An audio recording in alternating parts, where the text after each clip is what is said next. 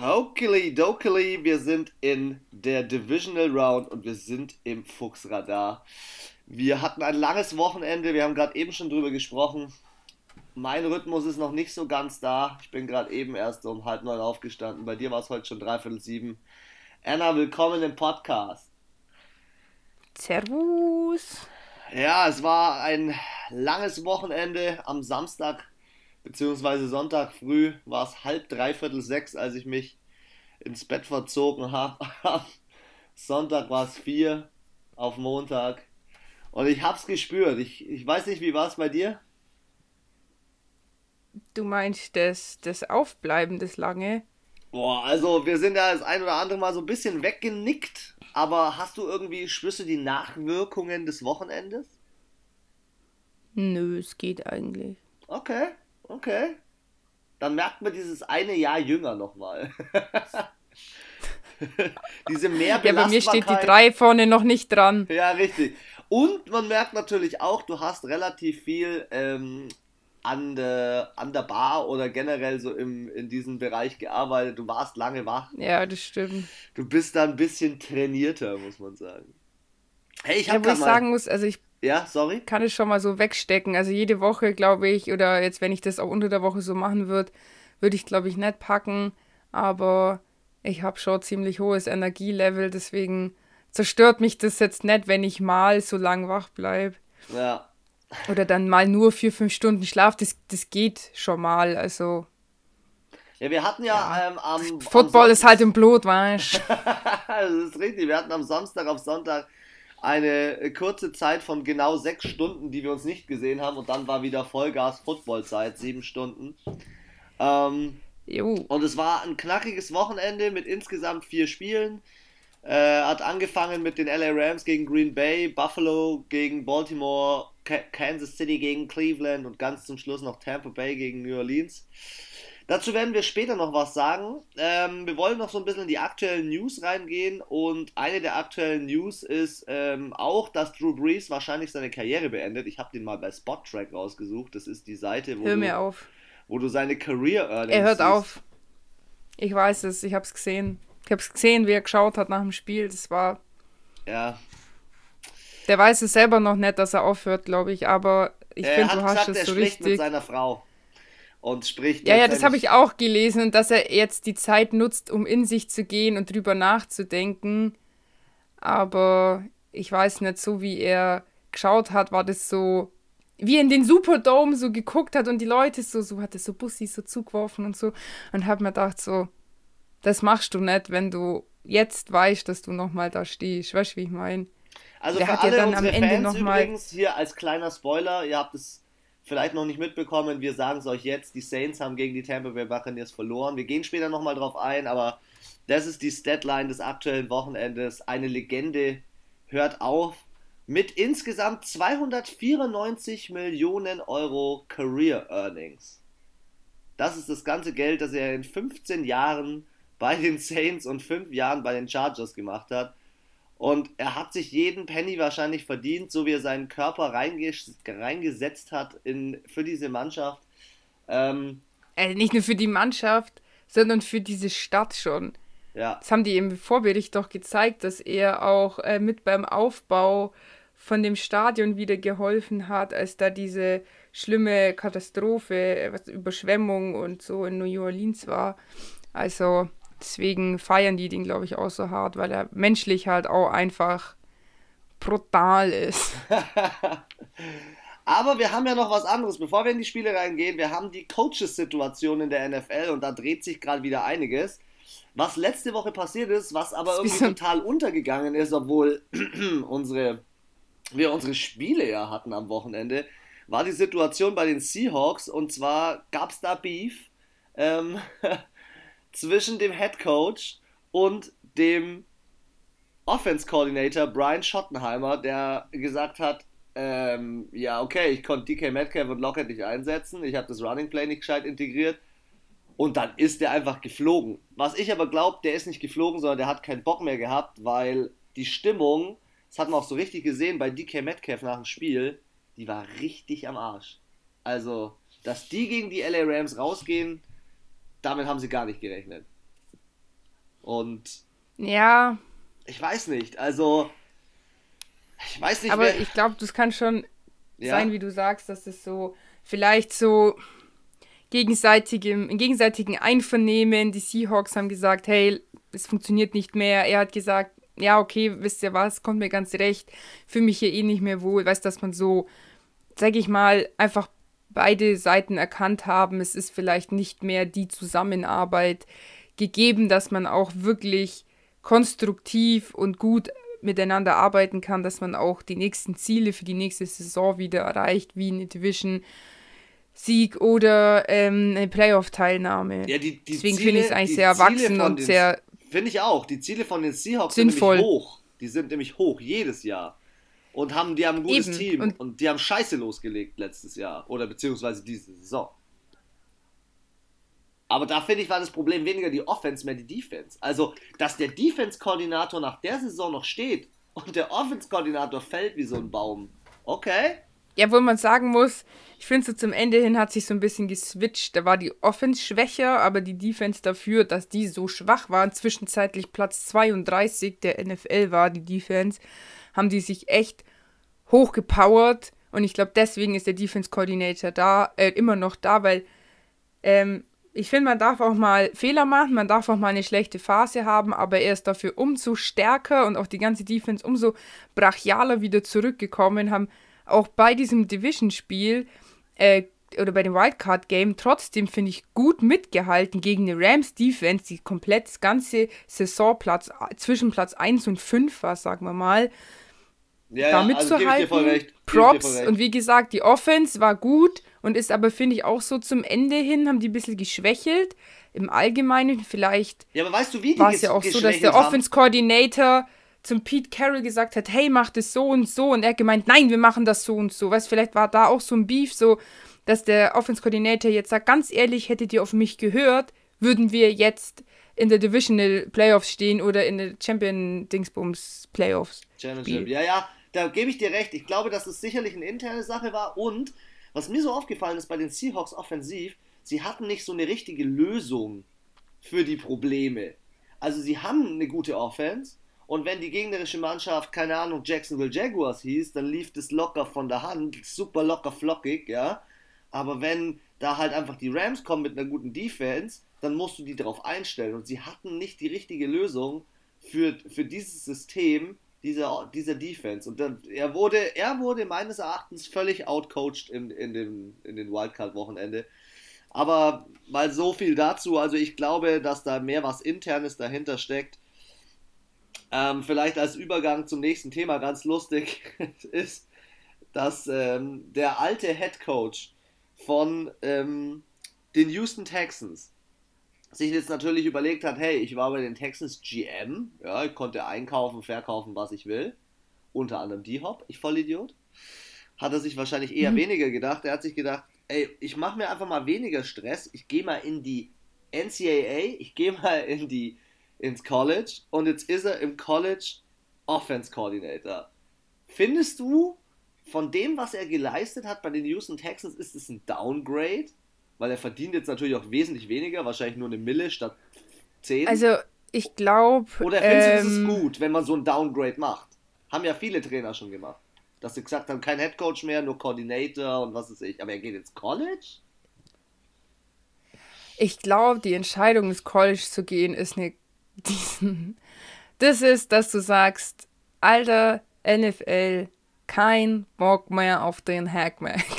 Ich glaube, du gehst ins College, wenn du deinen Seelenfrieden haben willst. Du hast, du siehst es, ich glaube, es gibt manche, die sind geschaffen für die NFL. Das ist ein Bill Belichick, das ist ein Andy Reid, die leben und die würden im College psychisch wahrscheinlich zugrunde gehen, weil das nicht denen ihr Ding ist. Mhm. Und dann gibt es, glaube ich, manche andersrum, die diesen Druck, weil du bist das ganze Jahr lang Coach, auch wenn du eine Off-Season hast, du bist immer in Kontakt mit deinen Spielern.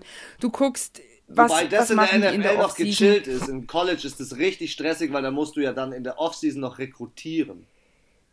Ja, aber das mu musst du als Coach genauso in der NFL. Du musst ja sagen, hey, wir haben jetzt einen Draft, da bereitest du dich ja auch mit deinem Head Coach vor.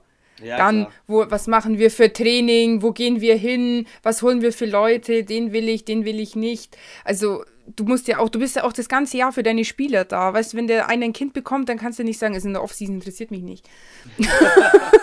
so, und ähm, ich glaube, dieser Druck, der natürlich auf dir als NFL-Coach lastet, ist viel, viel höher als jetzt auf dem College. Das stimmt. Und du musst, der Nachschub kommt ja von selber im College, Glück sagt. Also die Head Coaches oder die Coaches im College, dafür gibt es ja extra diese, diese Scouts, die dir die suchen. Du sagst, ich will einen, der, der muss das und das können und dann geht der los an die Highschool und sucht dir den. Gespräch wirst, ich am glaub, Ende, es ist Gespräch wirst am Ende natürlich trotzdem du mit deinem Coordinator. Klar. Aber trotzdem muss man sagen, also ich persönlich muss ehrlich sagen, ich finde den Move gar nicht schlecht, weil er sagt halt, fuck, wie du sagst, fuck off NFL. Ich möchte jetzt einfach mal ein bisschen chilly live. Und ja, und es ist auch nicht so der nicht Fokus der Öffentlichkeit auf dir. Das stimmt, ja. Und er geht ja nicht irgendwo hin. Also er geht ja nach Alabama. Und Alabama ist eins der Top-Colleges die letzten zehn Jahre Uni. gewesen. Bringen ja. dieses Jahr übrigens wieder einen der ersten First-Round-Picks und unter anderem Heisman Trophy. Winner, also. Ja, und ich glaube, diese Stimmung auf dem College, manche ja, du wirst halt nicht so, du gerätst nicht so ins, ins, in die Schussbahn, wenn du mal was, wenn mal was nicht so funktioniert. Du kannst auch einfach mal Sachen ausprobieren. Ich glaube, wenn du ein ganz kreativer Coach bist, der auch mal neue Spielzüge macht, dann bist du da im College einfach besser aufgehoben. Wie gesagt, ich glaube, er hat für sich einfach festgestellt, okay, mit diesem Karussell da in der NFL komme ich nicht so klar, auch mit diesen Allüren teilweise von den Spielern. Das ist halt auf dem College, wenn du meinst, du musst als Anfang 20-Jähriger hier einen Aufriss machen, dann sag ich, Alter, da hinten stehen noch 20 andere, die sind mindestens genauso gut wie du. Ja, ja diese Dievenhaftigkeit ist, finde ich, da ist auf dem College nicht so viel Platz. Und sie sind halt alle jung und vielleicht kommt er auch mit den jungen Leuten besser klar. Vielleicht hat er sich auch verlupft mit, er war ja nicht nur Head Coach, sondern auch General Manager. Und äh, vielleicht hat, weiß nicht, manchmal Back to the Roots ist vielleicht gar nicht verkehrt. Das äh, sind wahre Worte, gebe ich dir absolut recht. Lass uns doch mal wieder zurück in die NFL springen. Da gab es den einen Akt ein oder anderen Blockbuster-Deal jetzt mit den, mit den Trainern. Ich möchte mal mit dem weniger spektakulären anfangen. Ähm, die Jacksonville Jaguars haben losgelegt, haben sich ähm, einen Coach geholt und die haben das verkehrt herum gemacht. Die haben letztendlich sich einen Coach aus dem College geholt.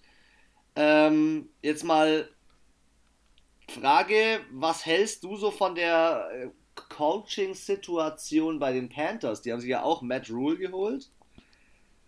Ähm, findest du, der macht einen ganz guten Job? Oder. Also, wie war, wie war seine erste Saison? Fandest du, das war in Ordnung? Ja, ich fand. Also, ich fand es halt, erstens ist es schwierig gewesen, weil ähm, die Franchise meiner Meinung nach ein bisschen im Umbruch steht. Sie ja, haben stimmt. unfassbar viele Leute entlassen, sei es Ron Rivera, sei es Cam Newton, dann ein Greg Olson ist gegangen. Diese Basis, die die Panthers jahrelang ausgemacht hat, die die Panthers auch in den Super Bowl damals gebracht hat, die ist nicht mehr da.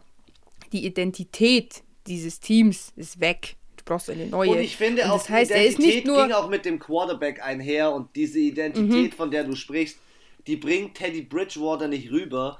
Also er hat jetzt in seinem ersten Jahr auf jeden Fall noch nicht bewiesen, dass er so viel Kohle verdient hätte, finde ich. Der, da fehlt noch was. Das zweite muss man aber, das kann man nicht dem Coach äh, vorwerfen, ist halt natürlich, dass, dass Christian McCaffrey gefehlt hat. Da haben wir aber auch schon das sehr häufig kritisiert. Ist natürlich das kann nicht blöd sein, dass, gelaufen. Ja, aber es kann nicht sein, dass immer nur alles auf seinen Schultern liegt. Also sorry, da muss mal ein gescheiter Receiver her, da muss es mal knallen. So, da brauchst du so einen Michael Thomas oder so ein was weiß ich äh, Gronky, der halt einfach ähm, der Leader in dem Team ist, ja, auf gewisse Art und Weise. Ja, sie haben halt im Draft auch nicht so, so gut gepickt, beziehungsweise vielleicht, ich meine, dass so ein Justin Jefferson einschlägt wie eine Bombe, das kannst du nicht wissen. Du holst dir manchmal Bomben aus, das, als Zehntrunden-Pick. Das ist dann der beste D-Liner in der, in, dem, in der ersten Pick-Runde oder der beste Wide Receiver und der loost halt fett ab wie viele First-Round-Picks hatten wir schon, die nichts gebracht haben? Josh Rosen, was ist mit dem? Der ist einfach versunken. ist ja. einfach weg. Der war First Round Pick overall. Deswegen vielleicht hier auch ein bisschen vielleicht die falschen Positionen gepickt oder die falschen Leute oder auch einfach vielleicht nicht so Glück gehabt. Ich finde, das hat ja auch äh, schon immer ein bisschen was mit Glück zu tun. Und wie gesagt, deswegen finde ich es jetzt schwierig, das zu beurteilen, weil er nicht nur als neuer Coach dahergekommen ist, sondern du hattest auch noch einen neuen Quarterback. Du hast eine Franchise, die sich gerade irgendwie neu finden muss erstmal und es ist halt nicht innerhalb von einem Jahr passiert. Selbe Wenn Situation du natürlich hast Leute du aber auch hast, in Jacksonville jetzt mit dem neuen Coach. Also der hat auch eine Franchise-Team-Umbruch ist.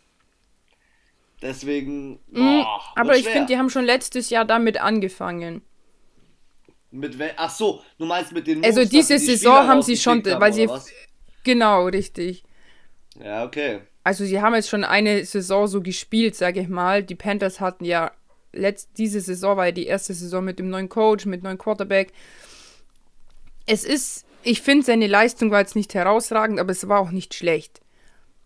Dann sag, dann aber sag, ich glaube, sie brauchen doch mal, wie du es bei den Jacksonville Jaguars findest, weil ähm, da, die haben, sie haben ja jetzt den sicheren First-Round-Pick, wahrscheinlich Trevor Lawrence und Minshew Mania ist over. Sieht jedenfalls so aus, außer es gibt irgendeinen Blockbuster-Trade, wo irgendwas hin und her getradet wird. Das wird, wird auch spannend. Und sie haben natürlich dazu auch noch einen der besten Running Backs der Liga, den James Robinson, der echt abgeliefert hat. Der ist, glaube ich, viert oder fünf bester Rookie. Man hat ihn gar nicht so auf dem Schirm gehabt, aber als Running Back ja, undrafted so abzugehen, ist schon, schon nice, wenn, das, wenn du als Coach ins Team kommst und du weißt schon, ey, ich habe auf der Running Back Seite schon einen richtig, richtig freshen Typen, der Bock hat. Nice. Jetzt hole ich mir noch einen, einen Franchise Quarterback und dann hole ich mir in der, in der, wie soll ich sagen, in der äh, Free Agency nochmal den ein oder anderen Defense-Spieler. Also ich finde die Coaching-Situation, in die er sich begibt, besser als bei den Panthers und gar nicht so wenig, also ganz nice eigentlich. Also ich könnte mir vorstellen, dass sie es, dadurch, dass er vom College kommt, ein bisschen frischen Wind reinbringt, ein bisschen andere Ansätze. Mm, es könnte schon funktionieren. Dann hat er, wenn sie sich Trevor Lawrence holen, auch einen Quarterback vom College. Das heißt, da stimmt auch die Sprache zwischen den beiden, weil er weiß, wie man mit solchen jungen Leuten spricht. Ja, die erstmal bereit für Karriere sind und nicht bereit fürs Big Money, sondern sich denken, ey, Richtig, ich möchte mich erstmal erst integrieren. Genau, und ich glaube, er weiß, das ist vielleicht der Vorteil, dass er weiß, wie er mit diesen jungen Leuten vom College umgehen muss, weil er ja jahrelang da Coach war und vielleicht gibt es mal ein paar, paar neue wilde Spielzüge. Also. Ah, sind wir, lass, Mut. Lassen wir, uns, äh, lassen wir uns überraschen. Ich bin sehr gespannt auf die Jacksonville Jaguars nächstes Jahr. Wir haben noch einen neuen Coach. Die New York Jets haben zugeschlagen. Nach ungefähr zehn Flügen durchs ganze Land hat äh, Robert Sala ähm, einen neuen Head-Coaching-Job, nämlich bei den New York Jets. Er war Defense-Koordinator bei den 49ers von 2017 bis 2020, ist jetzt 41 Jahre alt und hat insgesamt schon 16 Jahre NFL-Coaching-Experience. Jetzt mal unabhängig von seinen Stats. Das, wie, was er bei den 49ers dieses Jahr abgeliefert hat. Junge, wenn er das umsetzen Junge. kann bei den Jets, ja, dicker, ey, das wäre, das wird die komplette Franchise umdrehen. Klar, du brauchst die Spieler dafür. Ich glaube aber auch, dass die Jets im Draft zuschlagen werden, auf irgendeine Art und Weise, wo, wo man nicht mit rechnet. Ich könnte mir vorstellen, dass die vielleicht sogar den einen oder anderen Pick wegtraden und dafür sagen, hey, wir holen uns Deshaun Watson oder keine Ahnung. Weiß man ja nicht. Vielleicht, vielleicht haben sie gar keinen Bock auf einen Rookie. Kann sein. Und ich glaube, dass dieser äh, Head Coach jetzt oder das, damals Defense-Koordinator dass der eine, eine Emotion, ein Feeling in das Team gebracht hat. Man hat so viele Videos von ihm gesehen, wie er ausgerastet ist, wenn die 49ers Defense abgegangen ist, vor allem letztes Jahr im Super Bowl, ja. Ich finde die Verpflichtung nice, ich finde sie aber schon gewagt, weil es einer der schwierigsten Jobs ist, der härtesten Franchises. Da musst du noch richtig im Vergleich jetzt zu den Jacksonville Jaguars, die schon, wie du gesagt hast, Vorarbeit geleistet haben. Hier musst du noch arbeiten. Da musst du richtig hm. richtig Herzblut reinhängen. Ich finde das ganz schwierig, das Thema Jets. Ich glaube, die Jets brauchen Ja, also es ist auf jeden Fall eine, eine, Herausforderung. Ja. Also das kann entweder richtig durch die Decke gehen oder Vollkatastrophe. Ja, aber ich vermute aktuell, dass es äh, noch ein Jahr dauert und dass es frühestens ja. dann durch die Decke geht. Oder Vollkatastrophe. Glaube ich auch. Da ist noch. Aber Mai, vielleicht, sage ich mal, wird es ja schon mal ein besseres Rekord. Vielleicht jetzt nicht unbedingt so ein 3-13, sondern vielleicht mal so ein 7-9 oder so. ja, das kann Obwohl nächstes Jahr haben wir ein Spiel mehr.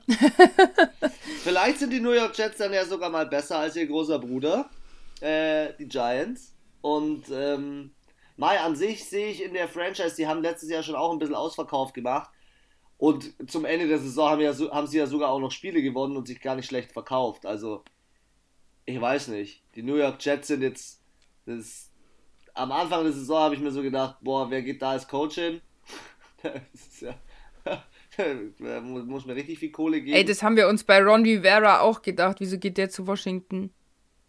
Ja, aber dann kam natürlich auch der Draft und auch so ein bisschen die Free Agency und sie haben sich ja echt mit einem Division Sieg gut verkauft. Schauen wir mal, ob die Jets einen Division Sieg schaffen. Ich glaube es eher nicht bei der Buffalo Bills Mafia. Mm. Und die Patriots sind auch noch da. Ja, die sind immer da. Letzter Coach, den wir noch in, auf der Liste Hand. haben. Letzter Coach, den wir noch auf der Liste haben, ist ähm, auch gestern, glaube ich, gestern oder vorgestern erst bekannt geworden. Äh, Brandon Staley ähm, Defense-Koordinator von den LA Rams wechselt in seiner Stadt zu den LA Chargers. In seinem Stadion? Ja, im selben Stadion zu den Chargers als Head Coach. Finde ich, er hat eigentlich die beste Ausgangssituation. Also er hat einen, einen Franchise-Quarterback, ja. haben sie gefunden. Sie haben Austin Eckler, sie haben Keenan Allen. Die sind gut ausgestattet. Ja, jetzt. Auch defensemäßig vielleicht noch ein bisschen nachrüsten, aber dann wollte gerade sagen, ich glaube aber im Draft, du musst halt nur noch so ein paar Stellschrauben, finde ich, einstellen und dann hast du echt ein solides Team. Also Voll. es ist schon eine gemähte Wiese fast. Fast. Man muss schon noch ein bisschen Arbeit reinstecken und ähm, ja, nochmal die so ein bisschen, ja, wie gesagt, hier und da noch ein bisschen was einstellen, noch in der Defense ein bisschen nochmal ähm, vielleicht die eine oder andere Verpflichtung, vielleicht auch nochmal in der Offensive, im Running und auch im Rushing nochmal vielleicht einen Jungen, der so, also halt, ja, halt, wenn halt mal einer ausfällt, ersatzmäßig, dass es nicht ganz so, so reinhaut. Aber an sich, so Chargers sehe ich nächstes Jahr, wenn der Coach ähm, seinen Job tut, weil das war ja das Blöde jetzt an Anthony Lynn letztes Jahr oder dieses Jahr, besser gesagt, er konnte halt irgendwie die, die, die PS, die er hatte, nicht auf die Straße bringen, weil die, die Chargers haben jedem, jedem guten Gegner und jedem guten Quarterback Stress gemacht und jedem mhm. guten Team, jedes gute Team unter Druck gesetzt und trotzdem am Ende häufig den kürzeren gezogen und dann muss ich ehrlich sagen, bei dem Rekord, den sie dann hingelegt haben, ja, da kannst du als Coach einfach damit rechnen, dass du fliegst.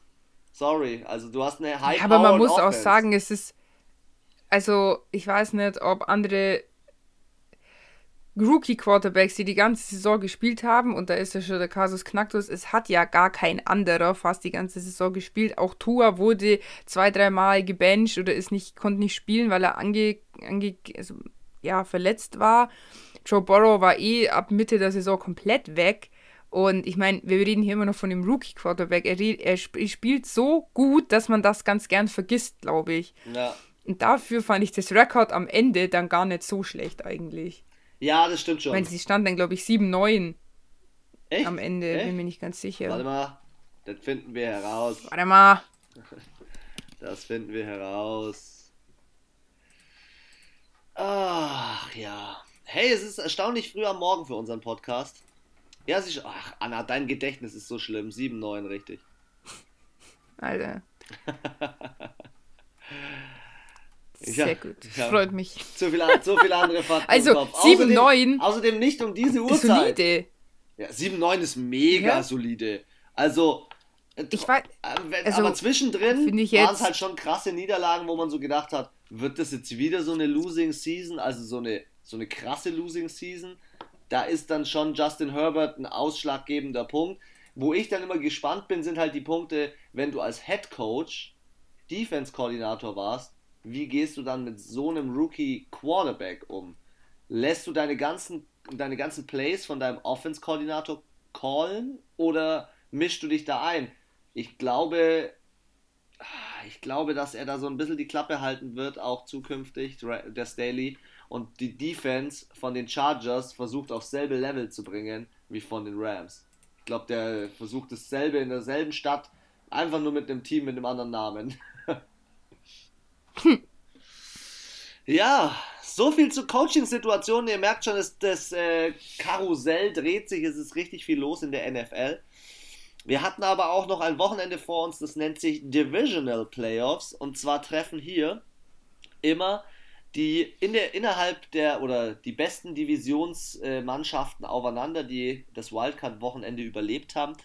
Wir sind am Samstag gestartet, haben am Samstag das erste Spiel gesehen. Das war, glaube ich, 22.30 Uhr so um den Dreh, gell? Ja, irgendwie so. Und ähm, die Packers haben es geschafft. 32 zu 18 haben sie sich den NFC-Titel geholt, sind jetzt im Championship und haben hier, du hast halt schon gesehen, einen Rogers, der, wie sagt man so, wie sagt Bushi immer so schön, heiß wie Frittenfett ist. Ähm, der Typ ähm, zeigt einfach seine totale Leistung äh, von keiner Interception, ja, also einfach hart abgeliefert. Ähm, bis hin zu, ey, ich lasse mich auch nicht sacken, was wollt ihr eigentlich von mir? Der Typ ist höchst effektiv, wirft zwei Touchdowns, 108er Rating, also er ist der beste, hat das beste Passer-Rating in den Playoffs und für mich hat er das Spiel gewonnen, aber auf der anderen Seite auch die Green Bay Rushing Offense. Also, ja, definitiv. Aaron Jones nochmal 99 Yards in dem Playoff-Spiel rennt. Man muss immer sagen, Playoffs und und äh, Liga sind zwei unterschiedliche Ligen. Das ist komplett anders. Und deswegen hatte die Rams, die eigentlich ja super gut in der Defense sind, gut gestoppt. Respekt. Good job. Ja, aber ich finde, man muss schon auch sagen, die, ich fand auch trotzdem, die Packers Defense hat auch gut gegen die LA Offense gehalten. Voll. Wo man sagen muss, es war ja schon auch irgendwie, ich muss sagen, Jared Goff, 27 Passversuche, 21 angebracht, eigentlich auch mega gut. Für das, dass der einen kaputten Daumen ähm, hatte, man muss sich das immer mal auf der Zunge zergehen lassen. Der das hatte wollte ich auch gerade sagen. Gebrochen. Klär uns doch mal auf, ja. was ist da genau los? Daumen? Ja, bei, ich weiß nicht, vor 16., 17. Spieltag oder so hat er halt geworfen, ist mit seiner Hand auf den Helm von dem Gegenspieler oder vom eigenen Spieler, ist eigentlich wurscht, irgendwie blöd aufgekommen und hat sich dann den Daumen seiner Wurfhand gebrochen. Und ausgekugelt. Ja. Das eine Gelenk war gebrochen, ja. das andere war ausgekugelt. Also ein Normalsterblicher, würde man ja formulieren, würde da wahrscheinlich fünf Wochen aussetzen. Er eineinhalb. Wenn der andere ist nach äh, fünf Wochen mit elf gebrochenen Rippen und einer kollabierten Lunge wiedergekommen. Also. Aber bei dem hat man schon mehr gesehen, dass er eingeschränkt davon ist. Er hat in dem Spiel kaum Fakt ist, längere Pässe Du wirst einfach zugeben, gepumpt mit Drogen. Ja. Also das ist ja auch was, wo ich mir denke, da sind sie ja ganz, ganz kritisch. Du darfst ja irgendwie so 0,003 Gramm Cannabis irgendwie rauchen und sonst bist du quasi weg vom Fenster in der NFL. Aber die ballern dir da Schmerzmittel rein, die wesentlich schlimmer wahrscheinlich als sämtliche chemischen Drogen sind, die man da in Amerika kaufen kann. Betäuben dich da des Grauens, wo ich mir so denke, das ist was das für eine Doppelmoral. Also auf der einen Seite wirst du sofort suspendiert suspendiert und kriegst drei Spiele Sperre, weil du mal einen Joint geraucht hast. Aber wenn du eine Verletzung hast, dann gib ihm. ja, also vielleicht mal ganz kurz zum Spielablauf. Ähm, das erste Viertel war ja jetzt nicht so nicht so Football. Äh, ja, war Foot, jetzt nicht so aufregend. Football-Werbung, also es ging los mit einem Kick durch Mason Crosby von den Packers, dann einem Kick Matt Gay von den Los Angeles Rams 3-3. Dann kam der erste Touchdown, es war soweit, Aaron Rodgers hat Devontae Adams bedient und du hast schon gemerkt, dass ja, dass Jalen Ramsey nicht immer mitgehen kann mit ihnen. Jalen Ramsey bleibt meistens auf seiner Seite und dann haben sie Probleme, weil Devontae Adams, der fängt dir die Dinger, das ist total egal. Die sind mit 14 Plays über den Platz gelaufen, 14 Spielzügen und waren dann äh, in der Endzone. Und dann kam Aaron Rodgers auch noch mit einem Touchdown-Run und plötzlich stand 16-13 und du hast dir so gedacht, ja, okay. Gemate Wiesen, wie du gesagt hast, Freund. Aber Ähm, sie kamen zurück mit einem Touchdown, dann kam zwar nochmal ein Kick, 10-19 zur Halbzeit, war aber noch alles offen. Ja, und dann kamen solche Punkte, wie ich sie vorhin schon genannt habe, Running, Aaron Jones hat einen Touchdown gemacht ähm, und äh, Cam Akers auch von den Los Angeles äh, Rams. Dann war es nochmal ein bisschen spannend. Es waren diese sieben Punkte, die gefehlt haben. Mit 25 zu 18 haben die Packers geführt. Ähm, ganz zum Schluss aber nochmal ein Touchdown. Sechs Minuten, sieben Minuten vor Ende. Ja, dann war's. Und dann war's durch. Was sagst du eigentlich zu den zwei failed Two-Point Conversions? Alter.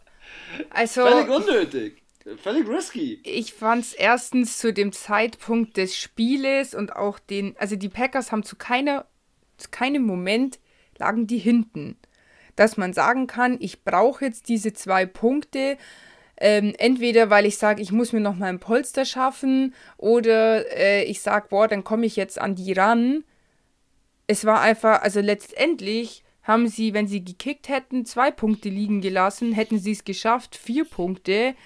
Ähm, fand ich vom Coach, das war ja in der ersten, ich glaube, das einmal im ersten und einmal im zweiten Quarter, nee, im zweiten Quarter war das, wo ich mir gedacht habe, warum? Warum? Auch die Gefahr darauf hin, dass sich jemand verletzt. Das ist, das kannst du vielleicht mal just for fun irgendwie mal in der Regular Season machen, aber in den Playoffs ist jeder wichtig. Und wenn sich da einer verletzt hätte, der jetzt fehlt beim nächsten Spiel, das wäre verheerend gewesen. Also ich finde es ein bisschen dafür, dass es um nichts gegangen ist, ehrlich gesagt, ich habe es nicht verstanden. Ich fand es eine ziemlich dumme Entscheidung und ähm, das kann dir am Ende den Sieg kosten. Ja, es genau, waren halt genau die LA diese, Rams, die genau eh schon angeschlagen Punkte. waren, die eh schon angeschlagen waren. Okay, war jetzt da nicht so schlimm, aber ganz ehrlich, gegen Tampa Bay kannst du dir solche Späße nicht erlauben. Nee, also, das, also ich, fand's, ich über risky und ich habe mir am Ende so gedacht, klar, jetzt ja. haben dann sieben Punkte gefehlt, 18 zu 25 äh, oder 25 zu 18 stand. Jetzt lass mal den, bei den Rams, die hatten nämlich eine Two-Point-Conversion, die funktioniert hat. Jetzt lass bei denen mal noch eine zweite funktionieren. Ja. ja dann verlierst du das Spiel mit einem Punkt und das ist dein PAT. Ja, dann haben die vier PAT. mehr und du keinen. Genau, aber das ist dein ja. PAT, den du nicht gekickt hast, du Vollidiot. Naja, letztendlich ja, also muss man auch sagen, vor allem, wie gesagt, es ging ja um nichts. Also, wenn ich und dann auch noch ähm, so planlos im zweiten Quarter, wieso? Ja, ja. Du, wo du eh vorne gelegen bist. Was man natürlich Und auch nicht muss, so, dass man sagt, die Rams waren ja. schon, schon limitiert. Also, sie, ähm, die Green Bay Packers haben sich halt wahrscheinlich gedacht, ganz ehrlich, wir müssen jetzt relativ schnell viel scoren weil sonst setzt sich doch Aaron Donald mal durch, der ja im letzten Spiel eine, eine Rippenverletzung sich geholt hat und trotzdem gespielt hat. Ähm, und du hast schon gemerkt, die Rams. Äh, am Anfang hat man so gedacht, ja, die Rams, die werden jetzt hier überfahren, als es da 16, 13, ähm, nee, 16 zu 3 stand. Zum Ende hin fand ich das Spiel schon nochmal spannend. Die Rams haben da schon nochmal mitgezogen. Und da wollten die ja, Packers aber ich fand, es war Ende schon. Machen Green Bay war schon die ganze Zeit, also man hat es auch, finde ich, personell gemerkt, schon mal dritter Versuch bei LA 25%, bei Green Bay 66 gegen die beste Defense der Liga. Das lag aber auch, also. Das heißt. Ja, ja. Stimmt, ja, okay. Ja, das, und auch die, die Time of Possession waren halt die Packers 13 Minuten länger auf dem Platz. Ich muss sagen, auch hier, ich finde allgemein sehr faire Playoffs. Drei Flaggen auf beiden Seiten ist, äh, finde ich, spricht auch für sich. Du musst auch halt sagen, schon mal, Green Bay hat 240 Total Yards mehr. Ja, ja, voll. Voll. Liegt aber auch das so ein ist, bisschen an der Cooper Cup-Situation. Also Cooper Cup hat ja dieses Wochenende ja, nicht gespielt wegen der Knieverletzung und du kannst nicht alles auf Robert Woods legen. Du kannst nicht sagen, Cam nee. Akers als Rookie lauf mir diese Sache alleine durch. Das ist zu schwer und ich finde, äh, in der Offense haben die LA Rams absolut noch Baustellen. Also ich finde, die, ja. die Todd Gurley-Situation haben sie ganz gut kompensiert. Finde ich so von letztem Jahr, weil ja, er zu den Falcons gegangen ist. Aber Wide Receiver, also mit den Wide Receivern, die du jetzt aktuell hast, kommst du nicht in den Super Bowl. Du hast zwar schon gesehen an dem Wochenende, dass die Defense, oder weil wir auch so die Diskussion hatten, wer äh, ist so in der aktuellen Zeit äh, wichtig, ist es Defense wins Championships oder doch vielleicht High-Powered Offense wins Championships? Hier hast du in dem Spiel gemerkt, äh, die Offense der LA Rams, die war einfach zu schwach. Also da hat einfach was gefehlt. Ja, ich finde auch, die Defense kann nicht alles kompensieren, genauso wie die Offense nicht alles kompensieren kann. Ich finde, es muss irgendwie schon so ein bisschen ausgeglichen sein. Und die Packers Defense war halt genau gut genug, um die Rams Offense aufzuhalten. Und die ist halt nicht so stark, schon die ganze Saison nicht. Und ich muss halt sagen, es war halt vom Coaching her einfach ja, die Packers haben halt die Rams Defense auflaufen lassen. Also erstens mal haben sie 32 Punkte zugelassen. Sie hatten Aaron Donald super im Griff. Ich also, auch, ich auch. Der, ich glaube, die hatten keinen Sack, kann das sein? Ähm, warte. Nee. Kein Sack. Aaron Rodgers wurde nicht einmal gesackt. Und ähm, ja, dafür viermal Goff, also das heißt halt einfach, das ist auch eine unfassbare Leistung von der O-Line in dem Moment, dass sie auch gar nicht erst das zulassen. Und ich glaube, sie haben sich richtig, also die Defense hat richtig arbeiten müssen an dem Tag. Und das ist dann aber halt auch eine Sache von einzelnen Spielern natürlich, aber auch von Defense Coordinator oder Offense Coordinator, der dann halt sagt, okay, wie spielen wir diese hervorragende Defense aus und das musst du halt auch erstmal hinbekommen und das kriegt auch nicht jeder Coach hin, muss man auch mal sagen. Also du hast es gesehen bei Ravens Titans, die haben sich einfach festgelaufen. Die sind voll in die Falle von der Ravens Defense reingelaufen, jedes Mal. Und das, das ist stimmt. halt hier nicht passiert. Ja, ich finde da, ähm, man hat ja auch ganz am Anfang letzte Saison über das Verhältnis zwischen ähm, Quarterback, also zwischen Aaron Rodgers und, und Coach von den Packers gesprochen. Und ich finde, er erreicht nicht nur den, den äh, Rodgers, also die können so gut miteinander, sondern auch defensiv darf man die Packers wirklich nicht unterschätzen. Ähm, von den Tackles her hast du richtig gemerkt, die hatten zwar viel weniger Tackles, die hatten 57 Tackles, die äh, LA Rams 76, was sicherlich an der Time of Possession lag, Trotzdem muss man aber natürlich sagen, wenn du effektiv an der richtigen Stelle deinen Tackle setzt, wenn du den anderen kurz hältst, schau mal, wir hatten hier, ähm, wenn wir jetzt mal vom Rushing ausgehen, ja, okay, da hatten sie 5,1 äh, Yards als Team im Schnitt, das war okay, aber ähm, wenn du dann guckst, Los Angeles Receiving 8,3 Average, Green Bay Receiving 12,9 Average. Das heißt, Green Bay macht im Schnitt immer einen First Down mit einem Pass. Und das ist natürlich schon eine Hausnummer. Ja. Wer mir raus, wer übrigens rausgestochen ist und richtig gefightet hat, war EQ St. Brown, hat gleich einen Ball bekommen, fast einen Touchdown, gell? Da hätte ich, ja, schon, hätte ich schon ein bisschen gefeiert. Ja, das wäre nice gewesen. Letztendlich. Ja, was habe ich zu dir gesagt, wenn die Packers in den Super Bowl kommen, wo ich der Meinung bin, dass sie das definitiv im Kreuz haben müssen, ähm, wäre AQ St. Brown der zweite Spieler mit deutschen Wurzeln im Super Bowl hintereinander, weil letztes Jahr war ja Mark Socha von den 49ers im Super Bowl. Und ähm, ja, habe ich ja zu dir gesagt, das wäre ziemlich nice Werbung, sag ich mal, für die deutschen Spieler. Das stimmt in der. NFL. Also für alle, die das auch noch nicht wissen, ich habe ähm, die ein oder andere Nachricht von Ian Rappaport, den NFL-Insider, mitbekommen. Und der hat mitgeteilt, nächste Saison gibt es ja 17 Spiele also ist auf jeden Fall von der NFLPA, der NFL Players Association, in Planung.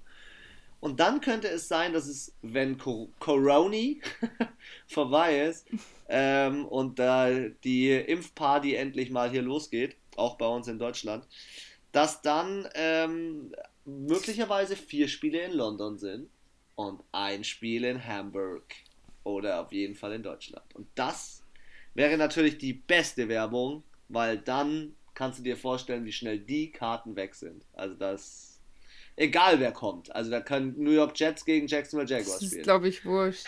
ja. Total egal. Da können sogar die Lions kommen. Am Ende verdiente Nummer. Ähm, die Green Bay Packers haben es geschafft, sind jetzt in den Championships. Und, also ganz ähm, ehrlich, ja. Hätten sie hier verloren gegen so ein. Man muss auch sagen, ich finde auch, die Rams, das klingt vielleicht gemein, wenn ich sage, aber waren auch einer der einfachsten Gegner in dieser Divisional, in den Divisional Playoffs, weil sie sehr angeschlagen waren. Mit Jared Goff, mit Cooper Cup. Also die Offensive war schon sehr angeschlagen und wenn du, wenn du ein richtiger Badass bist und du richtig Bock auf den Super Bowl hast, dann musst du so ein Team einfach schlagen. Ja, das sehe ich ganz Wenn du genau da so. verlierst gegen ein sehr angeschlagenes Team in den Playoffs, sorry, dann bist du dann hast du es auch nicht verdient, in den Super Bowl zu kommen. Ja, das sehe ich ganz genauso. Wer auf jeden Fall auch in den Championship ist, es sind die Buffalo Bills. Die Bills Mafia hat es geschafft im späten Spiel am Samstag auf Sonntag. Wir haben um 2 Uhr Spielbeginn gehabt, circa 2 Uhr. Ist in einem Low-Scoring-Game Buffalo jetzt weitergekommen. Bisschen enttäuschend, ehrlich gesagt. Also ich habe gedacht, dass die Ravens noch ein bisschen mehr auf dem Kasten haben, aber Buffalo Defense, Respekt. 17 zu 3, ihr habt nur einen Kick zugelassen.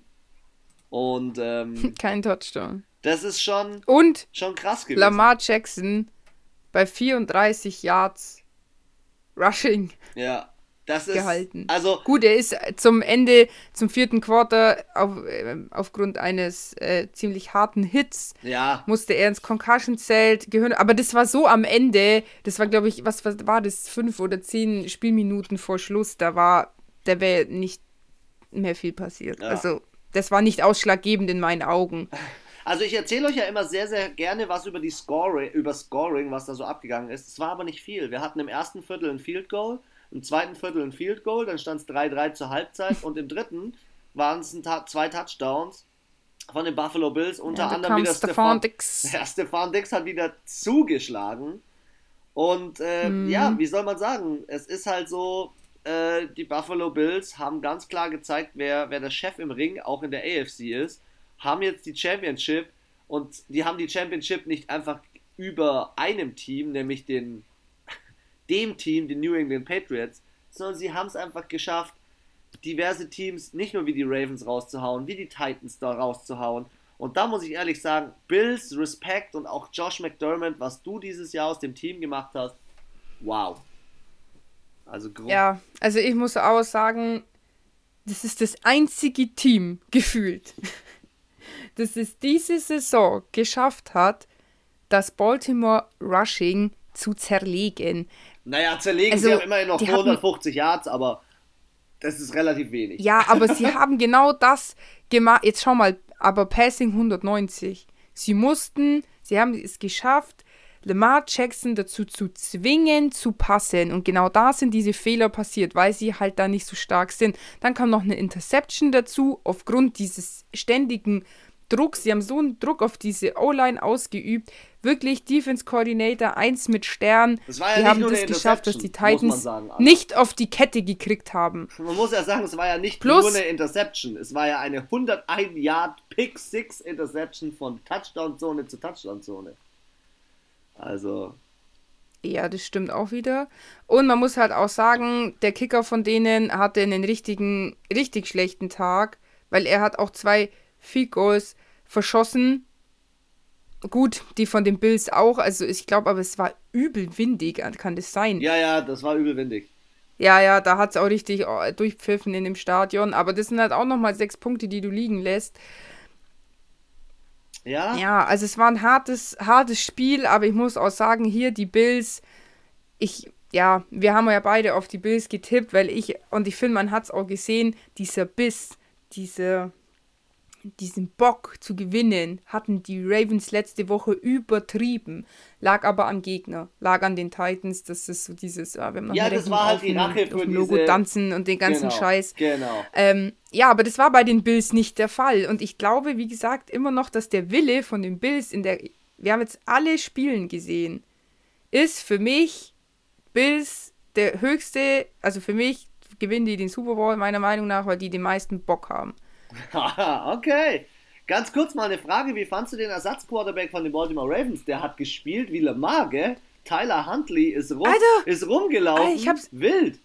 Übel. Ich dachte mir so, also ganz ehrlich, wenn du nicht auf die Trikotnummer schaust, dann hättest du, glaube ich, wenn du einfach eingeschalten hättest in das Spiel, gar nicht gecheckt, dass es nicht Lamar ist, weil die auch sehr ähnlich groß sind, gleiche Statur, auch eine sehr ähnliche ähm, Hautfarbe. Ich hoffe, ich tue jetzt niemanden diskriminieren oder so, aber halt auch so von der Nuance sehr ähnlich, finde ich. Und er auch so tätowierte Arme, glaube ich, ein bisschen. Und ich, also, wie gesagt, ich glaube, wenn du einfach eingeschalten hättest, zu dem Zeitpunkt hättest, hätte man nicht gecheckt, dass es nicht Lamar ist. Also, wie er gespielt hat, er ist auch übelst gelaufen. Und ich dachte mir so, Alter, hat ein bisschen Lamar Jackson gefrühstückt. Weil du die Kicker vorhin angesprochen hast, beide Kicker haben zwei Field Goals verbockt. Ähm, auch Tyler ja. Bass hat zweimal verschossen, aber es war schon echt eine krasse Defense-Schlacht. Also wenn ich mir die Stats anschaue, hier jetzt zum Beispiel auch ein ganz großer Fehler bei den Ravens, acht Strafen zu zwei. Das ist natürlich dann schon eine Diskrepanz. Also Strafen mhm. an sich, klar, wenn beide Teams acht Strafen haben, okay, dann ist es wahrscheinlich relativ Ja, dann ist es wieder ausgeglichen. Aber hier sind es 59 ja, Strafe zu 11. Und das ist dann natürlich krass. Ja, und jetzt, ja, und jetzt überleg mal, bei dem vorigen Spiel, Rams Packers waren es beide drei. Ja, ja, genau. Also, das ist dann auch ausgeglichen und dazu kommt noch, dass es wenig ist. Acht Strafen in dem Playoff-Spiel, finde ich, ist schon nicht wenig und dann im Vergleich zu zwei, das plus dann noch die Interception, wo es noch den defensiven Touchdown gab. Ja. Ich finde ja in ich beiden Spielen so in beiden Spielen waren äh, Fans da und das ist, äh, glaube ich, auch nochmal so ein ausschlaggebender Punkt gewesen. Hier waren es ja 6700 und bei den Green Bay Packers waren das erste Mal Fans da in den Playoffs. Das hast du bei den Packers richtig krass gemerkt, fand ich. Die, die sind hat denen nochmal so einen ausgerastet. Schub gegeben. Ja, mhm. die sind richtig ausgerastet. Also ich glaube auch, vor allem bei den Packers, weil sie eben schon die ganze Saison ohne Fans gespielt haben, ähm, glaube ich, war das mit wirklich ein, ein großer Faktor, warum die wieder, äh, warum, also, ja, das hat die schon extrem motiviert. Ich finde, das hat man gesehen. Voll. Also die Fansituation hat da was ausgelöst und die kalten Winde in Buffalo haben, glaube ich, für Baltimore schon nochmal, ach, das war einfach, das war nicht ihr, das war nicht ihr Tag auch so. Irgendwie, die sind da auf dem Platz. Ja, du musst auch überlegen. Ist alles schief gegangen schau mal, die, die Bills haben zweimal hintereinander jetzt zu Hause gespielt. Ja, stimmt. Die Ravens mussten zuerst von den Titans von Tennessee nach äh, wahrscheinlich wieder nach Hause und dann wieder zu den Bills. Ja, ja. Es ist halt schon auch, finde ich, dann, wenn du das Glück hast, dann in der Divisional Round zu Hause zu spielen, das ist schon glaube ich, ein erheb, das ist körperlich schon ein großer Vorteil. Und dann, wie gesagt, ich glaube, es war halt einfach, die waren von den Titans so angefixt und wollten da unbedingt denen, da ging es um die Ehre, dass sie gewinnen. Aber bei den Bills hat dann, finde ich, auch so ein bisschen die Power gefehlt in dem Moment, wo Lamar verletzungsbedingt ins Concussion-Zelt musste wegen Gehirnerschütterung, da war es dann eh vorbei. Also Sie haben zwar noch mal so ein, zwei Moves versucht, aber es wusste, glaube ich, jeder, auch im Team selber, der Drops ist glutscht. Man glaubt ja übrigens immer, weil die Buffalo Bills Mafia, so wie sie heißen, äh, böse sind.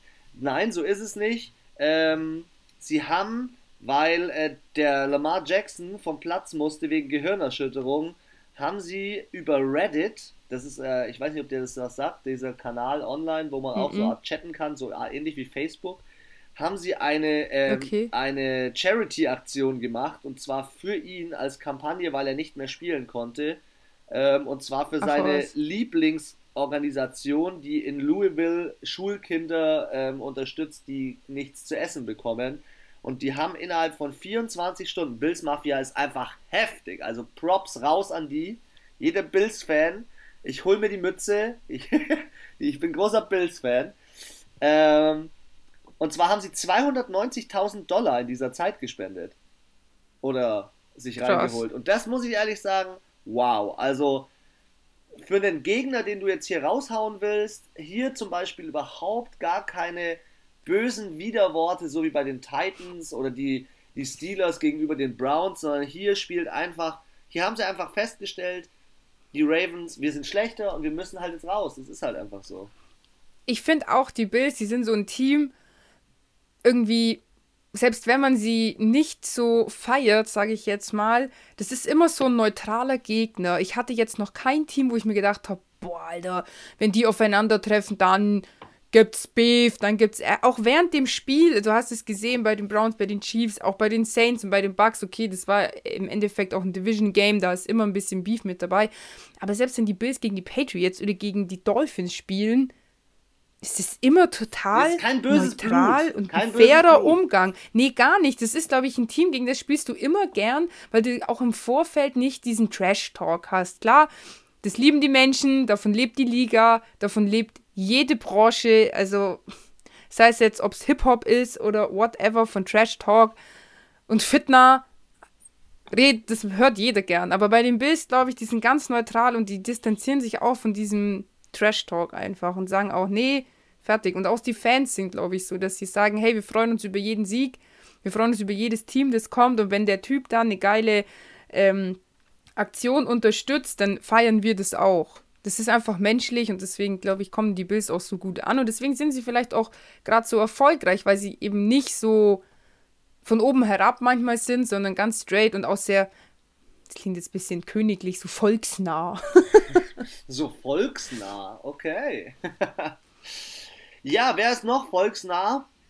Das sind dieses Jahr auf jeden Fall die Cleveland Browns. Die Cleveland Browns haben es endlich mal wieder in die Playoffs geschafft ähm, und haben, ja, sich äh, das Spiel ein bisschen anders vorgestellt. Wenn wir es mal so von vorne aufrollen, haben die äh, haben die Kansas City Chiefs relativ stark losgelegt. Patrick Mahomes hat gleich mal selber einen Touchdown gemacht.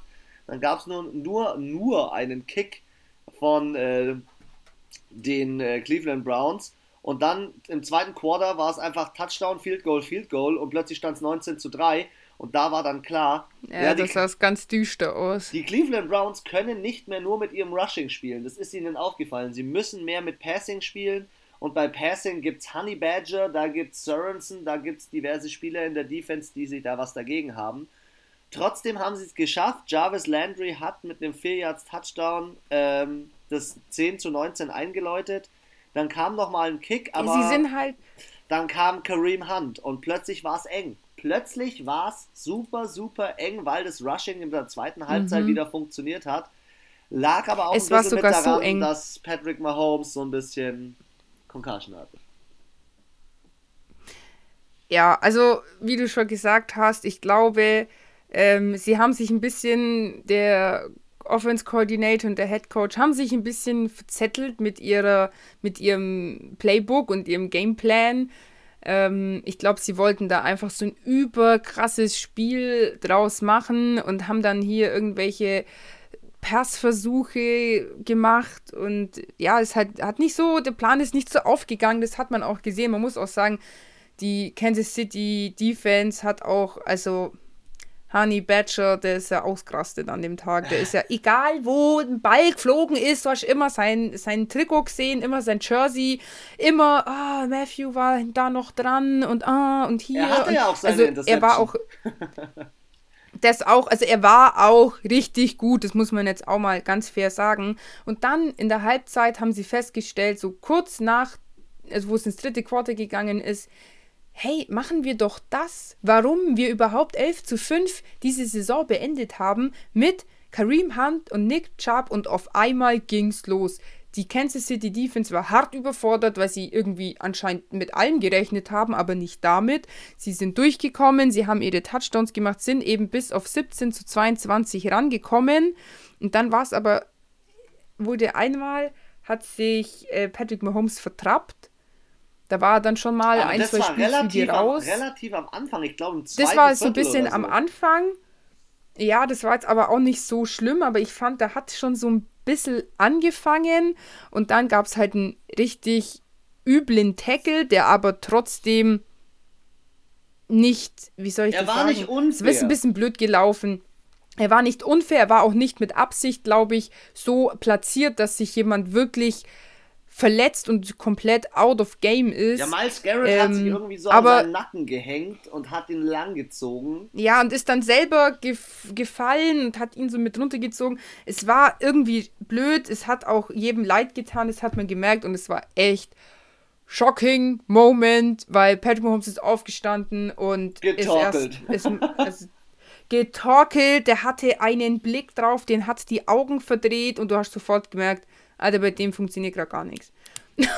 Also der ist auch dann sofort ins Concussion-Zelt, in die Katakomben, war out of the game. Und dann kam die Henne. Chad Henney. Und Chad Henney. Und er hat da muss ich sagen, auch wieder abgeliefert. das unterscheidet halt ein gutes Team von einem sehr guten Team, weil in dem Moment, auch wenn es asozial klingt, wenn dein Star Quarterback Super Bowl MVP raus ist, und ich meine, Patrick Mahomes ist auch ein Leader beim Herrn, dann muss ich in diese Kerbe reinschlagen, damit ich, sie hatten die Chance zu gewinnen. Es stand nicht 3 zu 22 und es waren noch vier Minuten zu spielen. Sie hätten das wirklich gut gemacht, äh, gut schaffen können. Dann kam aber Andy Reid, klack, Management, das heißt, er hat halt äh, die Zeit runterlaufen lassen, er hat sehr schlau gespielt in dem Moment, es war einfach unmöglich, dass die Browns am Ende noch einen Touchdown machen, weil die Zeit einfach nicht gereicht hat. Und da hat halt die Leistung von der Henne genau war nicht, fand ich nicht überragend. Man muss ja die Memes aber noch aber es war in Ordnung. Die Memes waren der Hammer, wie die Henne einfach auf der AFC Championship steht. Und ich muss ehrlich sagen, also der Typ, ähm, auch dieser Diving Touchdown und dann hat er ja selber Runs gehabt, wo er gelaufen ist. Er hat ja immerhin zwölf Jahre, wo ja, er gelaufen war, ist. Ey, mega gut. Der war auf volle voll gepumpt mit Adrenalin, Alter. Aber er hat natürlich auch eine Interception geworfen. Also der eine Pass war ein bisschen dumm, das muss man ihm aber auch sagen. Ja. Ähm, das ist dann halt die fehlende Erfahrung so ein bisschen. Andererseits. Ja, es war schon gut, dass er auch mehr zum Ende gekommen ist. Also ich sag dir, wäre Patrick Mahomes schon im dritten Quarter rausgegangen wegen der Verletzung, dann wäre es, glaube ich, kritisch gewesen. Sie wussten, sie haben geführt und sie wussten, sie müssen jetzt nur noch die Zeit runterbringen. Das hast du auch gemerkt. Es ging nicht darum, mehr zu scoren. Es ging nur noch darum, die Browns so lang wie möglich vom Platz zu halten. Ja, ich finde halt, die Chiefs, man muss es jetzt vielleicht wieder sagen, haben auch profitiert von ihren Fans. Die Stimmung im, in, äh, in dem Stadion ja. war, im Arrowhead war da. Die hatten all, die meisten Fans im Stadion in den Playoffs, nämlich 16.000. Es war eine ganz andere Nummer. Ähm, die die Browns erwartet haben. Und es ging halt gleich so los, dass die Browns schon mal diesen mentalen Bruch hatten. Großen Respekt an Baker Mayfield, dass er da nochmal zurückgekommen ist, dass er diese Nummer nochmal rumgerissen hat. Ich sage aber dir trotzdem eins: Der Unterschied zwischen einem Denzel Ward beispielsweise als Defense Back und einem Tyron Matthews einfach der Tyron Matthew kennt so eine Situation noch viel viel besser. Diese Erfahrung klar, sicherlich Cinderella-Story und was weiß ich, aber diese Erfahrung in den Playoffs ist die eine wichtige Sache. Und die ja, andere ist, aber ähm, die Chiefs konnten plötzlich rushen. Ey, die haben 123 Yards Rushing. Daryl Williams ging plötzlich ab. Nicht Livion Bell. Ja. Nicht äh, hier äh, First Round Pick. Ähm, wie heißt der jetzt? Für mir der Name. Äh, ich weiß, welchen du meinst, aber mein, ich, mir fällt der Name. Ja, ja. Robinson? So, nee, nee, nee, warte, ich suche ihn gerade raus. Äh, äh, äh, äh Clyde Edwards Hilaire. Ähm, ah, sondern, ja. sondern Williams, und da muss ich ehrlich sagen, die Chiefs haben immer eine Überraschung in der Tasche. Man glaubt immer nur, die Chiefs haben nur Hill, Mahomes und Kelsey. Nein, die haben auch noch mehr. Klar haben die einen Kelsey, der in dem Spiel jemand hat heftig aus. Alter, Kelsey lassen. hatte keinen Spaß. Aber, aber sie haben ihn schon gut gedeckt, finde ich. Ja, aber Tyreek Hill, ey, der fängt den Ball und dann setzt er sich an den Boden und lässt die Zeit runterlaufen. Der Typ, der weiß ganz genau, wie der Hase läuft und der weiß ganz genau, ja, wie aber das, das meine ich. Am Ende ging es nicht mehr darum zu punkten, sondern einfach zu gucken, dass die anderen nicht punkten, Zeit schinden auf gut Deutsch. Und ähm, aber ich muss sagen, ich habe Kansas City gesehen und ich fand die nicht, dass sie so gespielt haben wie letzte Saison. Ich glaube auch nicht, dass sie die Bills besiegen so, können. Mit, de mit der Leistung, die müssen noch mal 10 Punkte oben drauflegen. Ja, sie, also, dass sie von den Browns, die, finde ich, die Steelers so eingenordet haben, weil einfach die Steelers Offense auch wirklich Vorlagen und Geschenke gemacht hat. Hier, nimm doch die Intercepted, ich gebe dir gleich den Ball. Ich gebe dir gleich ähm, den ersten, ich gebe dir gleich den ersten Auch Snap. für mich mit den Rams das, eins der schwächsten Teams in äh, dieser Playoff-Runde und dass ich dann so, es war der knappeste Spielstand fast. Es war der knappste. Ja, ja. waren es. Es waren, ja. ja, da erwarte ich vom Super Bowl Champion ein bisschen mehr und ich glaube auch, ich habe dich gefragt, denkst du, es liegt daran, Patrick Mahomes nicht klar. Die Gehirnerschütterung, das passiert, das kann dir immer passieren. Aber das mit diesem, dass er seinen Fuß nochmal vertreten hat und da auch schon zwei, drei Spielzüge raus musste, habe ich dich gefragt, liegt es daran, dass er vielleicht jetzt auch anfälliger ist, weil er zwei Wochen lang nicht gespielt hat? Ach, das könnte schon sein. Ich muss halt ehrlich sagen, Andy Reid ist eine verdammte Maschine und er weiß schon, wie er seine Spieler einsetzt, wann er sie rausnimmt, wann er sie reinnimmt. Er ist der einzige Coach, der mit zwei verschiedenen Teams dreimal hintereinander ins AFC Championship gekommen ist. Mit den Chiefs und mit den Eagles. Und ich glaube, er wusste schon, dass er den Mahomes da auch ein bisschen pausieren lassen kann, weil zwei Jahre hintereinander und ich glaube, sie stehen jetzt gerade aktuell 24 Siege, eine Niederlage, saisonübergreifend hinweg. Ähm, das, das bedarf einfach auch mal einer Pause, auch für den Patrick Mahomes. Dass es dann natürlich in so eine Richtung driftet, dass er sich erst vertrappt. Das lag, glaube ich, oder liegt, glaube ich, auch daran, die Browns sind super heiß gewesen. Also, die denken sich, ey, wir sind das erste Mal in den Playoffs seit 1996 oder was 2002. Haben die Steelers rausgeballert. Haben die Steelers haben in unserer eigenen Division erstmal äh, einen Hausputz gemacht, aber vom anderen Stern den fast einen 50-Burger verpasst. und jetzt kommt ja. der aktuelle Super Bowl Champion. Jetzt können wir nur noch mitgehen und dann spielen sie halt dementsprechend hart. Also Miles Garrett hat, er war ja dafür verantwortlich, dass Mahomes dann raus war. Keine Absicht, aber du hast gesehen, Miles Garrett hat nochmal so eine Nuance härter gespielt. Nochmal nochmal gezeigt, wer, wer ja. so der King, der, der King ja. im Ring ist. Aber dann steht dann halt trotzdem zweimal 100 Yards Receiver Tyreek Hill und Travis Kelsey entgegen und das muss ich auch ehrlich sagen, Cleveland Browns, sorry, ihr habt im Receiving, ihr habt Luft. Ihr habt Luft, euch fehlt nicht nur ein Odell, euch fehlt auch noch, da fehlt noch ein bisschen mehr. Also für den Super Bowl. An ja, sich gut, stimmt. aber für den Super Bowl fehlt's. Ja. ja, sie spielen jetzt gegen die Bills. Wird eine spannende Nummer. Ich freue mich schon auf den Donnerstags-Podcast, wenn wir tippen. Und ich spring mal ganz kurz äh, für kleine Jungs und äh, hört ihr aber weiter zu. Du darfst gerne mal reinstarten mit dem nächsten Game Tampa Bay gegen New Orleans Sonntag 0 Uhr 40.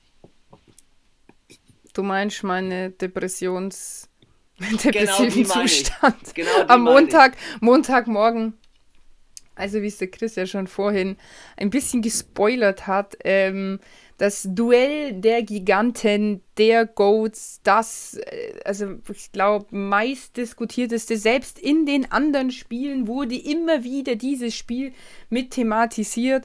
Brady gegen ähm, Breeze und ja, es war, ja, wie soll ich das sagen? Also die Saints haben übel gut in das Spiel gestartet, Alter, der Harris, der, der ist ja ausgerastet. Der hat zuerst, ich glaube, der erste Punt-Return war bis zur 40 Yard-Linie oder 50 Yard-Linie. Also sie sind richtig weit gekommen.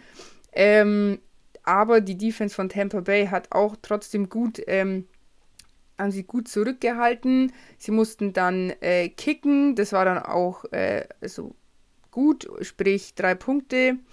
Dann ähm, nochmal die gleiche Situation. Die Saints Defense auch richtig on point, haben äh, im ersten Quarter keine Punkte zugelassen. Three and out war, glaube ich, fast dreimal hintereinander. Ähm, und da muss ich gleich einsteigen. Ja, dann hat sich so. Gesagt? I'm back in business. was hast du gesagt? Was ist, wenn Brady dreimal Three and out ist? Was passiert in der zweiten Halbzeit? Ach so, ich habe gesagt, ja, das ist jetzt schön, dass die Saints wirklich hier so gut gestartet haben, aber Tom Brady rastet halt wieder im vierten Quarter aus. Und dann war auch das zweite und das dritte ziemlich ausgeglichen. Es stand, glaube ich, dann 13-13 zur Halbzeit. Dann stand es zum Ende des dritten Quarters 2020. Da bin ich eingeschlafen und da bin ich aufgewacht und dann haben die 10 Punkte gemacht, die scheiß Motherfucker. Man muss also natürlich, Tampa auch, sagen, man muss natürlich auch sagen, Drew Brees hat drei Interceptions geworfen. In dieser gesamten. Ja, das wollte ich gerade sagen. Also es war irgendwie.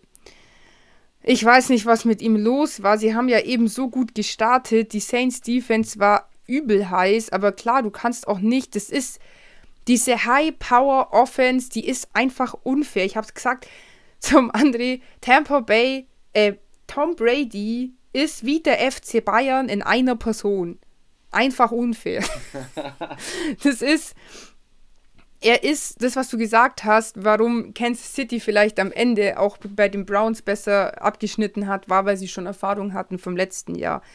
Tom Brady, es gibt keinen, der so oft in den Playoffs war, der so oft im Super Bowl stand. Er, für ihn ist es Daily Business, was für andere eine Ausnahme ist, dass sie alle drei, vier Jahre mal, mal in die Playoffs über eine Wildcard kommen, ist für ihn Standard. Wenn der nicht in die Wildcard gekommen wäre, dann, ich glaube, der wäre ausgerastet. Weißt du, was ich heute gelesen habe? Wahrscheinlich Tom tatsächlich Brady, Tom Brady das Handtuch das geschmissen. 15. Mal im AFC Championship.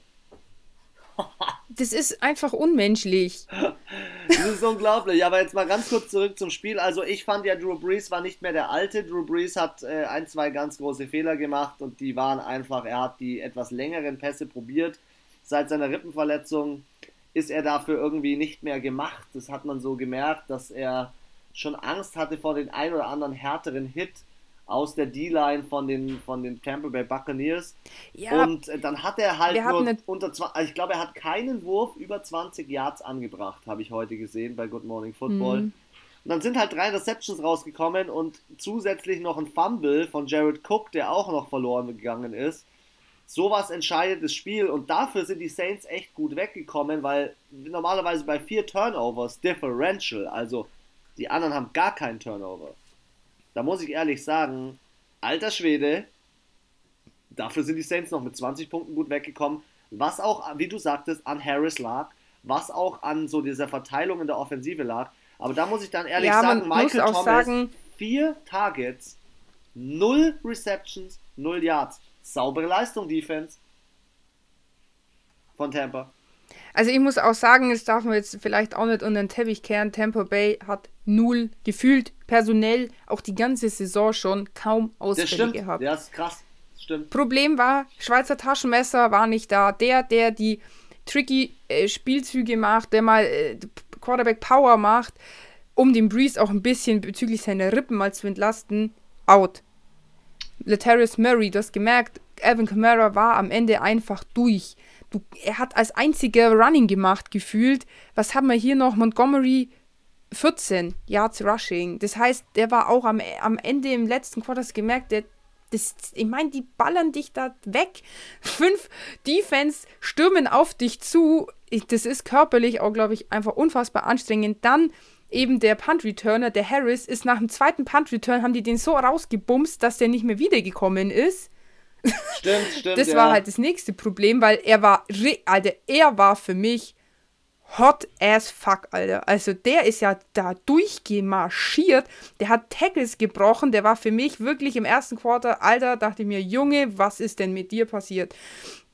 Und das fand ich, waren so mit drei Gründe, nehme, finde ich, warum es auch nicht geklappt hat. Und ich habe es zu dir gesagt, die Saints haben dieses kleine Quäntchen Glück was man manchmal braucht, dass halt vielleicht in dem Moment jemand von der gegnerischen Mannschaft nicht ganz so aufpasst. Oder das war doch dann auch eine, eine so eine Szene, wo sie auch mega so Pech hatten, einfach, wo du dir so denkst, ah, sie haben in den Playoffs irgendwie immer Pech, finde ich. Also seit ich Football schaue und seit ich die Saints ja, natürlich auch. Gebe ich dir recht, sie mehr haben mit über denen, die letzten Jahre, wir haben darüber gesprochen, sie haben über die letzten Jahre viele Situationen, wo das Thema Pech ist oder unglückliche Situation. Trotzdem muss man sagen, ähm, dieses Spiel haben sie nicht aus Pech verloren, sondern dieses Spiel haben sie verloren, weil einfach, wie du schon sagtest, keine Verletzung bei Tampa Bay war. Tom Brady mit seinen ja, aber 43 das ist ja Pech. Jahren. Also Glück für die anderen. Ja, das heißt ja nicht Pech für dein Team.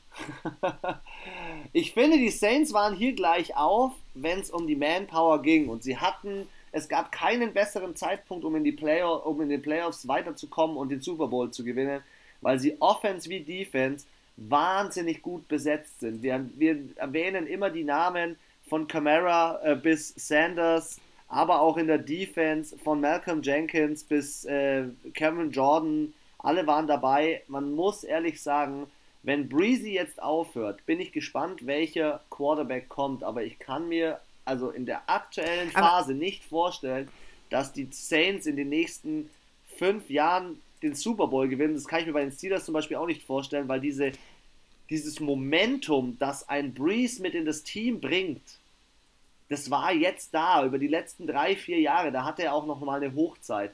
Und sie hatten vielleicht immer nicht dieses Quäntchen Glück, das ihnen gefehlt hat. Sie hatten vielleicht auch mal ein, das ein oder andere Mal einen zu harten Gegner. Ich fand hier jetzt lag es nicht am Glück.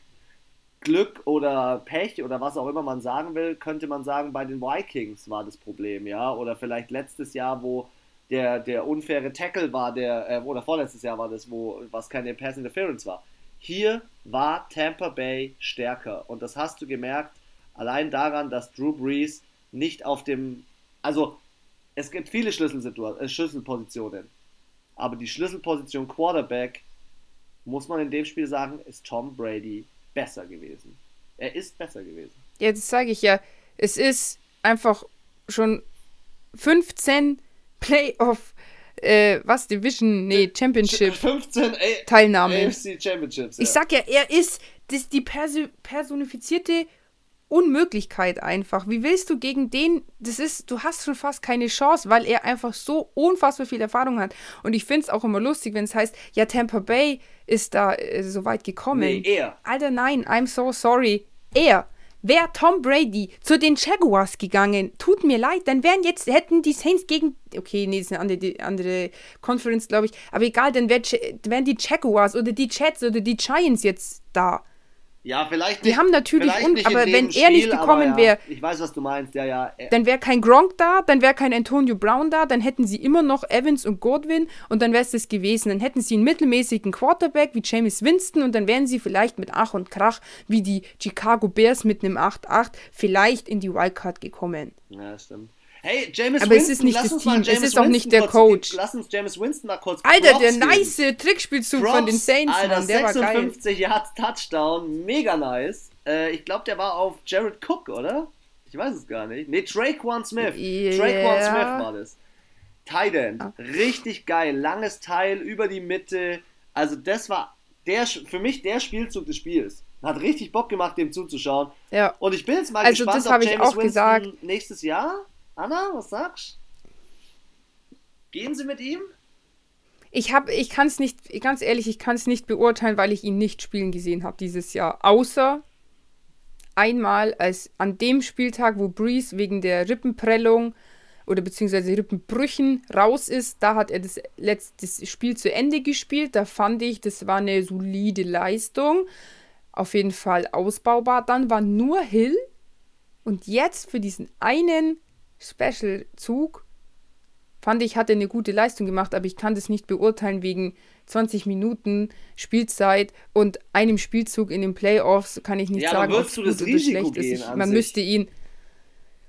Also, also, das Risiko meine ich mit, gehen wir, gehen wir mit James Winston und Taysom Hill oder holen wir uns lieber oder traden lieber den einen oder anderen weg. Beispielsweise, was gerade Gerüchteküche macht, traden wir Thomas weg und holen den krassen Quarterback. Holen uns im Draft nochmal einen Receiver. Weil Thomas, muss ich sagen, jetzt auch. Ja, aber welcher krasser Quarterback? Wie, De ben Roethlisberger nee, wird Dak, die Dak, Karriere beenden. Dak Prescott, Je äh, Jeder will Dak Prescott und Deshaun Watson haben. Ja, aber die ja, Saints, wer will den nicht haben? Die, die Saints, Jets wollen den haben. Die, Saints die haben guten, äh, guten Cap Space, die können Kohle bieten. Und glaub mir, ähm, jemand wie Dak Prescott oder Deshaun Watson wollen in erfolgreiche Franchises. Die wollen in eine Franchise, wo der, wie sagt man, äh, wo es halt einfach schon. Was ist mit den, was mit den Steelers?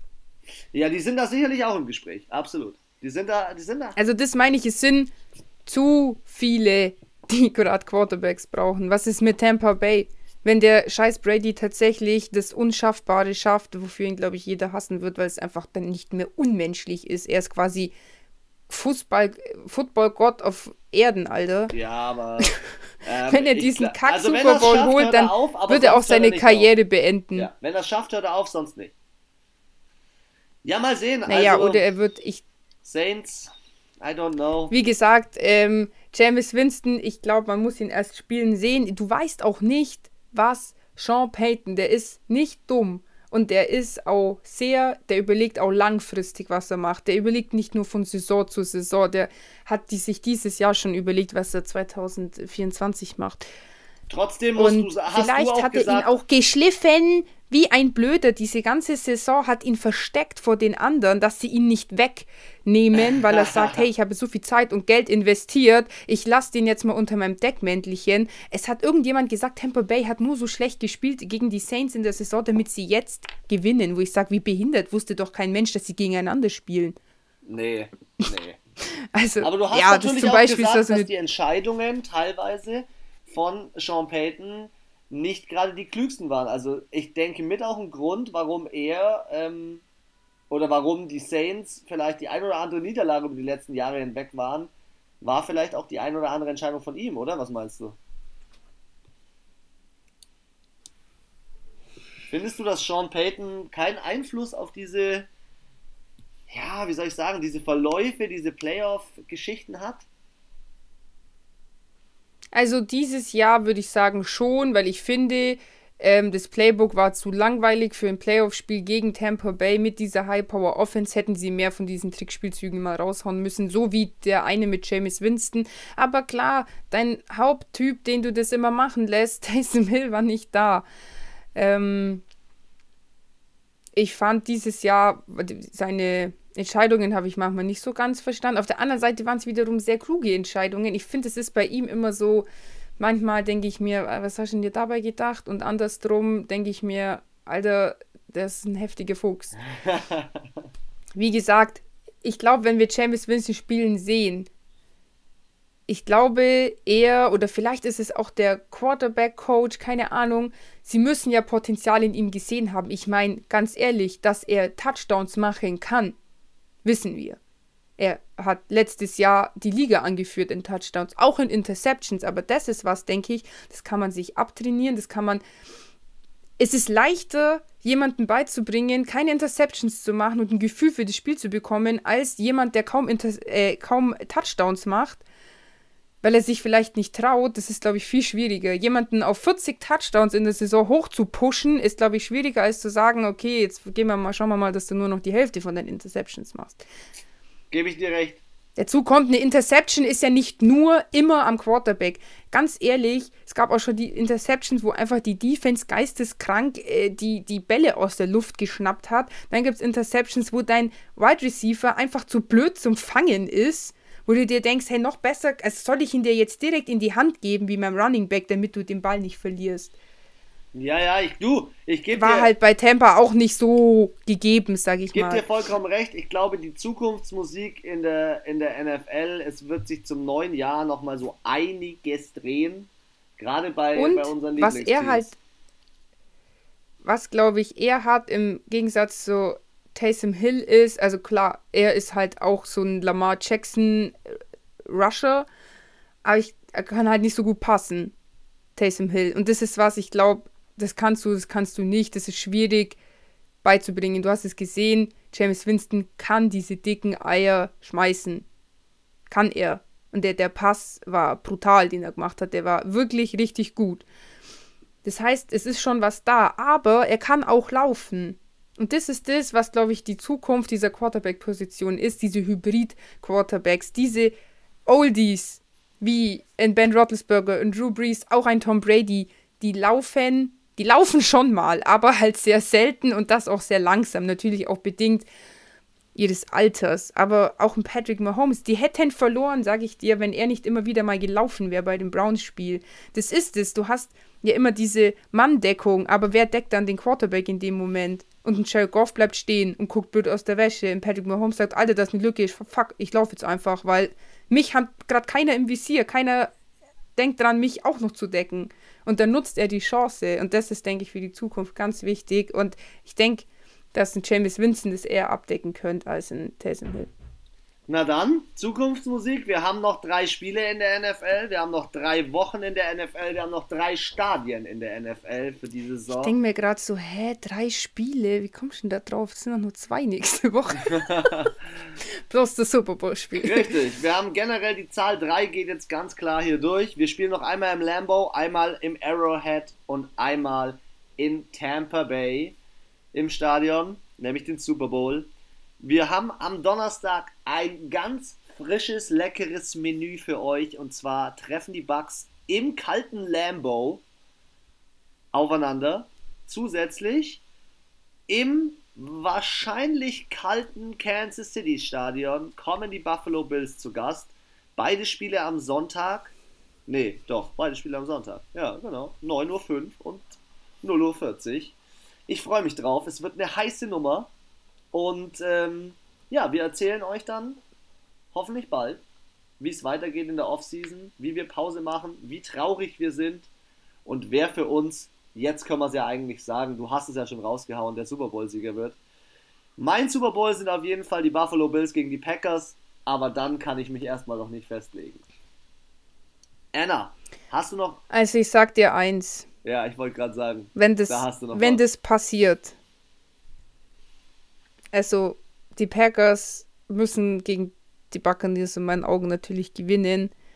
Aber wenn Tom Brady wieder in den Super Bowl kommt und gewinnt, das ist einfach so unmenschliche Leistung. Der ist doch ein Roboter. Das kann nicht sein. So gut kann kein einzelner Mensch sein. Ja. Ich muss ehrlich sagen, Was ich, sagen wollte, ich, ich glaube nicht, dass er es schafft, weil es vom Coaching her nicht ausreicht. Aber ja. Also, ich glaube, dass er es schon schaffen könnte. Aber ich glaube, vom Coaching her ist es halt so, er ist halt nur 50% der Zeit auf dem Platz. Der zweite Hälfte ist die Defense. Ja. Und äh, die Packers, alter Schwede, da ist Alarm. Ich muss auch ganz ehrlich sagen, wenn die Saints weitergekommen wären, hätte ich nicht gewusst, ob sie gegen die Packers gewinnen. Ja. Also, ich hätte natürlich gesagt, dass die Saints gewinnen, weil es mein Team ist, aber tief im Inneren hätte ich gewusst, dass es eine echte Challenge ist. Ja. Gegen, also ich muss sagen, die Packers sind schon der mächtigste Brocken in der NFC. Sehe ich auch so. Aber wir greifen nicht zu viel vor. Wir lassen unsere Fans, unsere Füchse wieder den Podcast genießen. Gespannt sein auf Donnerstag. Ich wünsche euch auf jeden Fall alles Gute. Geil, dass ihr zugehört habt. Tippt weiter mit, seid weiter in unseren ganzen News online mit dabei und wir freuen uns, wenn wir uns am Donnerstag wieder hören. Die letzten Worte gehören Anna. Jojojo. Jo, jo. Ähm, ja, ich weiß jetzt gar nicht, was ich sagen soll. ähm, ich hoffe, ihr hattet wie immer Spaß beim Zuhören, habt wieder ein bisschen was gelernt und ähm, ja, freue mich auch, wenn ihr am Donnerstag wieder einschaltet zur Prediction. Und ja, genau, langsam neigen sich auch unsere Podcast-Folgen dem Ende zu. Deswegen hoffe ich, ihr hattet bisher viel Spaß bei uns, hatte, wir konnten euch entertainen und äh, das ein oder andere Mal ein Schmunzeln äh, aufs Gesicht zaubern. Und ähm, in diesem Sinne wünsche ich euch noch eine schönlich, schönliche schöne restliche Woche, so rum. Und äh, freue mich, wenn ihr nächste Woche wieder einschaltet. Bis bald.